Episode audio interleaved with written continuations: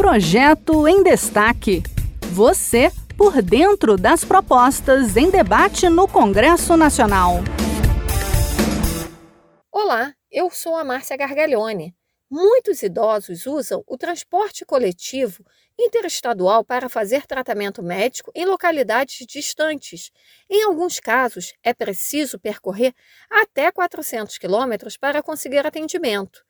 Mas para se locomover, os pacientes frequentemente dependem de vagas disponibilizadas por empresas de transportes, já que a rede pública de saúde não oferece esse serviço.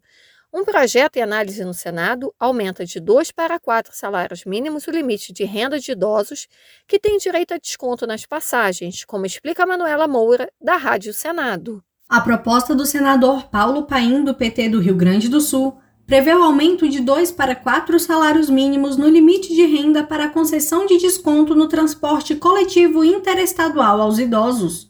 O projeto prevê que o desconto deve ser de 50% no mínimo no valor das passagens para os idosos que excederem as vagas gratuitas e que tenham renda igual ou inferior a quatro salários mínimos.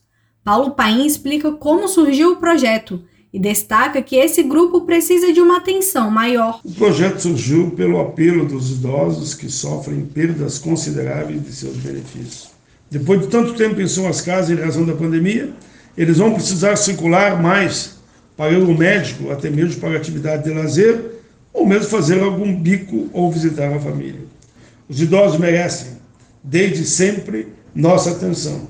Por isso, minha dedicação às causas deste grupo, que se aposenta, mas continua trabalhando para sobreviver. O senador afirma que os idosos percorrem longas distâncias para realizarem tratamentos de saúde e que esse grupo não tem como aumentar sua renda.